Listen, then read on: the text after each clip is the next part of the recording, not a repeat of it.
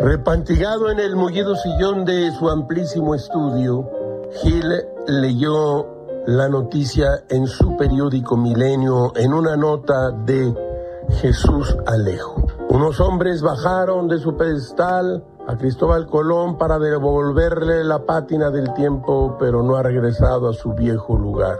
Seis personas trabajan en el cuerpo férreo del odiado Colón en un lugar desconocido. Si es necesario, dice un especialista, se tomará una pequeña muestra de metal para poder hacer un análisis metalográfico. La mala noticia es que hay deterioro, pintura negra, material ceroso. Pues será el sereno, pero el marinero encabezó una invasión.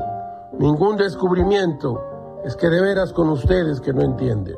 Gil pensaba en salvar la situación de Cristóbal. ¿Qué hacer?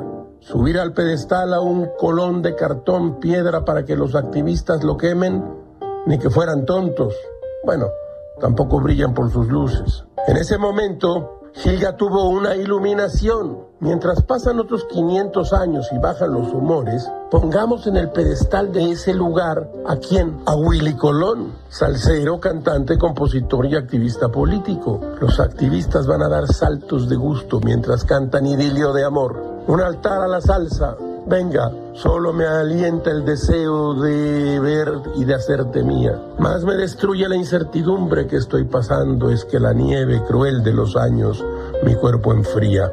Gran idea, ¿no? Solucionado el problema de Cristóbal Colón con Willy. Todo es muy raro, caracho, como diría Rodrigo de Triana. Se me agota la paciencia por ti esperando.